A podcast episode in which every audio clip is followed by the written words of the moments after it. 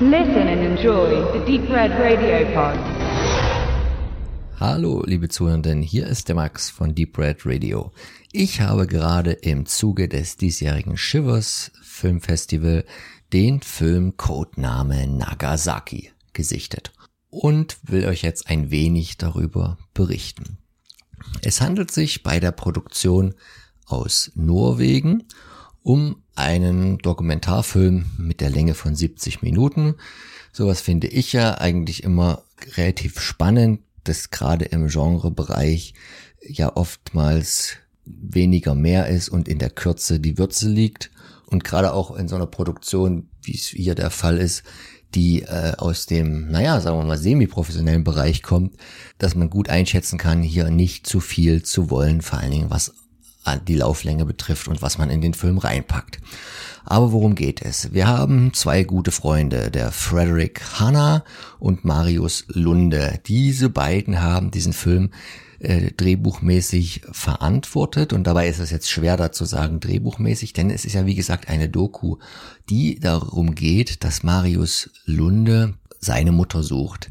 Er ist nämlich nur zur Hälfte norwegischer Abstammung, sondern, und jetzt kommt auch schon ein bisschen der Titel mit ins Spiel, zur anderen Hälfte japanisch. Und zwar geht es in dem Film darum, seine Mutter zu finden, die irgendwann mal, als er noch ein relativ kleiner Junge war, das Weite gesucht hat und dann ähm, einfach fort war, sich da entsprechend nie erklärt hat und ähm, umso älter der Marius wurde, umso größer wurde auch in ihm der Drang, seine Mutter dann doch mal ausfindig zu machen. Und diese Suche quasi verarbeiten die beiden in einem Film. Und sein Kollege, sein Freund Frederik Hanna, filmt ihn dabei, wie er quasi die Anstrengung begeht, seine Mama erstmal überhaupt ausfindig zu machen, zu kontaktieren und vielleicht sogar zu treffen. Und das ist jetzt nicht irgendwie so, dass wir einfach nur quasi sehen, sehen, wie einer eine Suche anstellt, sondern die beiden zeigen gleichzeitig, dass sie große Filmfans sind und ähm, hübschen das so ein bisschen auf mit, mit, mit, mit Spielfilmszenen, mit Clips, die, die den, den Seelenzustand und oder den Suchzustand des Marius quasi widerspiegeln. Das Ganze wirkt aus, hätte es auch aus den 90er Jahren sein können, aber ich meine irgendwann mal die Zahl 2017 gelesen zu haben. Aber es ist halt alles in 4 zu 3 gehalten, was sie da mit der Kamera einfangen. Und ganz interessant aber natürlich so quasi die Behind-the-Scenes-Szenen sind äh, normal in Farbe gedreht, auch wenn das alles sehr blass gehalten ist. Und diese, sagen wir mal, Spielfilm-Szenen sind in Schwarz-Weiß gehalten. Und der Film ist dann in so ein paar Kapitel unterteilt, weil das äh, dann so einen Episodencharakter auch enthalten soll. Und er bringt halt auch abgesehen von den, von den kurzen Einspielern, von diesen Spielfilmsequenzen, wo übrigens immer der Marius die einzige Rolle mehr oder weniger auch spielt, bringt er auch noch ganz viele andere Spielereien mit rein. Später wird es dann ein, ein Gespräch geben, wo nur ein Tonband mitlief, ohne aber dass die Kamera mitlief.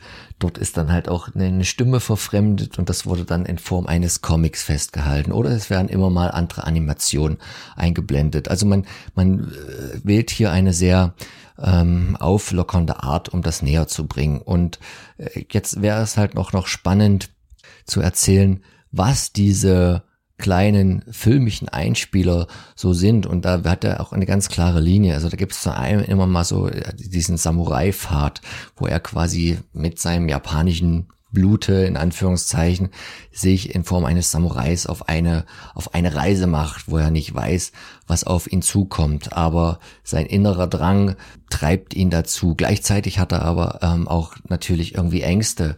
Was passiert, wenn ich an mein Ziel komme, wenn ich meine Mutter finde? Und diese wiederum werden mit verschiedenen, mit einem Horror-Thematik, mit Horrorclips ähm, aufgefangen, die jetzt vielleicht auch nicht unbedingt zufällig an zum Beispiel The Ring erinnern. Wiederum wird im Laufe der Suche ein Detektiv in Japan dann eingeschalten.